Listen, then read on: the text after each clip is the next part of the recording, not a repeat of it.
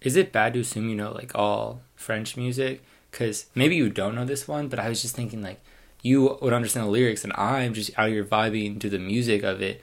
Um, and so, okay, I have this other song. It's in Tagalog. I can't understand it, but neither can you. So we can both just like vibe to those beats, you know. Mm,